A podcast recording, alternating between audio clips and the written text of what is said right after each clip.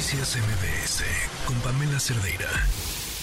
No importa, ahora sí que si busco un audio del presidente diciéndonos que no habrá apagones, da igual si lo buscamos hoy, porque tenemos el de esta semana, el de la semana pasada, el del 2023, el del 2021, ya no, ya no va a haber apagones. Pero ahora el tema de los apagones o la preocupación tenía que ver pues otra vez con el tema de la tormenta invernal y que estacionándose esta iba a provocar una escasez de eh, gas que viene de Estados Unidos, que es el que necesitamos eh, para echar a andar lo que nos da a nosotros energía. Y entonces básicamente en esas estábamos. El presidente decía que no había preocupación, pues se habían tomado las previsiones necesarias para que esto no volviera a suceder, pues ya hace unos años había pasado una helada así que no se había uno esperaba, dejado una lección importante sobre cómo prevenirnos en un tema que si bien eh,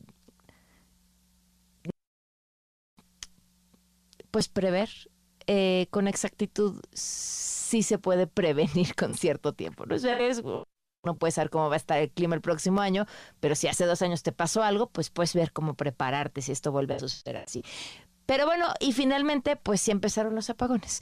En, Nuevo León, justamente, eh, ya están empezando los conflictos y nos acompaña Víctor Ramírez, socio de la firma de consultoría P21 Energía. ¿Cómo estás, Víctor? Buenas tardes. Hola, muy bien, buenas tardes. Un gusto platicar contigo, con tu auditorio. ¿Y cómo estamos ahora, eh?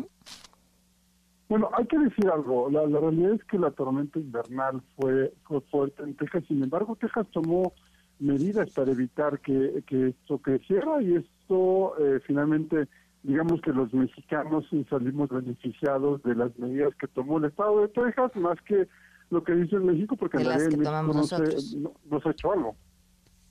Mm. Ah, bueno, lo que, lo que habíamos escuchado por parte del presidente es que se tenían reservas. A ver, este eh, no, no, no, es un asunto de reserva. A lo que se refiere el presidente con reserva es tener infraestructura suficiente para generar energía eléctrica. Es probable que la infraestructura la tengamos, sin embargo, el problema que había en Texas era la insuficiencia de gas y si no tenemos gas, alrededor del 55% de energía que consumimos proviene de gas y si no hay gas, pues aunque tengamos la infraestructura en reserva, no vamos a poder eh, soportar algo de ese tamaño. La realidad es que dependemos, insisto, casi el 55% de, de, nuestra energía del gas tejano y sin ello no, no va a poder suceder. Ahora, hay algo muy importante y, y escuchaba ahorita que hablabas de los apagones que se han dado en los últimos días.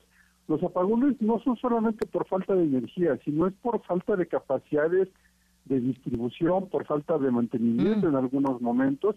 Y, esto es algo que está sucediendo mucho en México. ¿Por qué? Porque se decidió no invertir y no hacer las inversiones sino dar el mantenimiento adecuado a la red general de distribución, por ejemplo, y hay líneas de, transmisión que están fallando con, con, alguna frecuencia y que debió de haberse invertido en modernizar y hacer más resiliente el sistema, ¿no?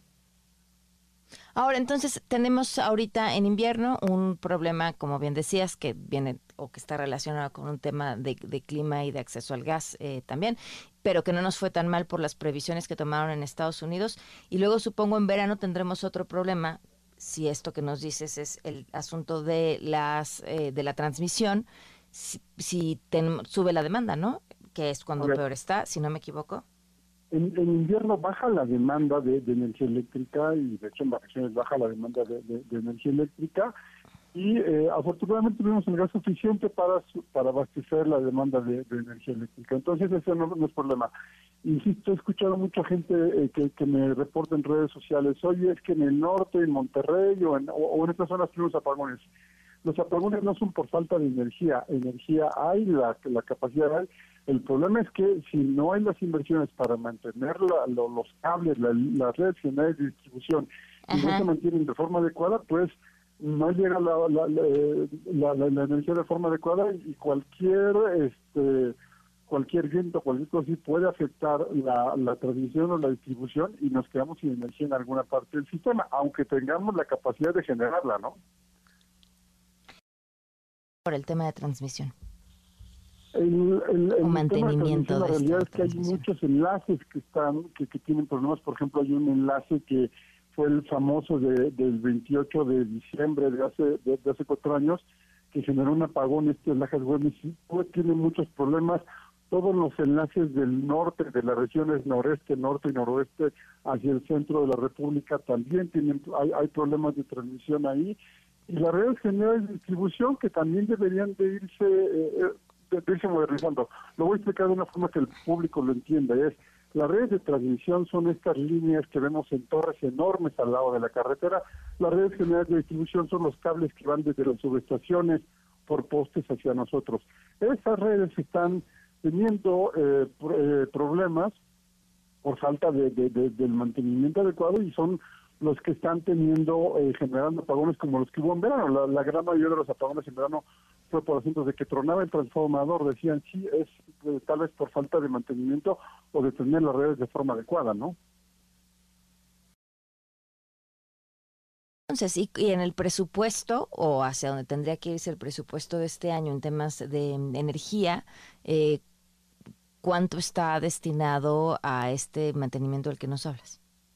hay un punto aquí muy importante. Eh, las tarifas eh, se diseñaron desde el año 2015 para darle los recursos suficientes a tanto CFE Transmisión como CFE Distribución, que son los que operan materialmente esto. Eh, la realidad es que, por ejemplo, en transmisión no se ha invertido mucho. Últimamente están haciendo una inversión en el, en el noroeste del país, básicamente para hacer viable el, proyecto de Puerto Peñasco. Sin embargo, los problemas de, transmisión no, no, se, este, no se solucionan. La realidad es que CFE tiene eh, un, un, fondo, una fibra eh, ahí, un, un ahorradito, digamos, que sale de nuestras propias tarifas y con eso, pues, lo que hacen es este, eh, podrían estar, o deberían de estar invirtiendo y modernizando las redes. Eh, esto estaba generando alrededor de 10 mil millones de pesos este, de utilidades al año. No lo han hecho y estas son las consecuencias, ¿no? ¿Y entonces a dónde se va ese dinero? Ese dinero está guardado ahora en un fideicomiso, en un fideicomiso maestro de transmisión y, y mucho de lo que han intentado hacer es usar ese dinero para desarrollar algunas de estas centrales nuevas. Sin embargo, la realidad es que eh, ahí sigue guardado, probablemente se haya gastado alguna parte en las nuevas centrales, pero debería de usarse eso para transmisión, ¿no? Pues te agradezco muchísimo, Víctor, que nos hayas acompañado. Un gusto platicar contigo con tu auditorio. Buenas tardes.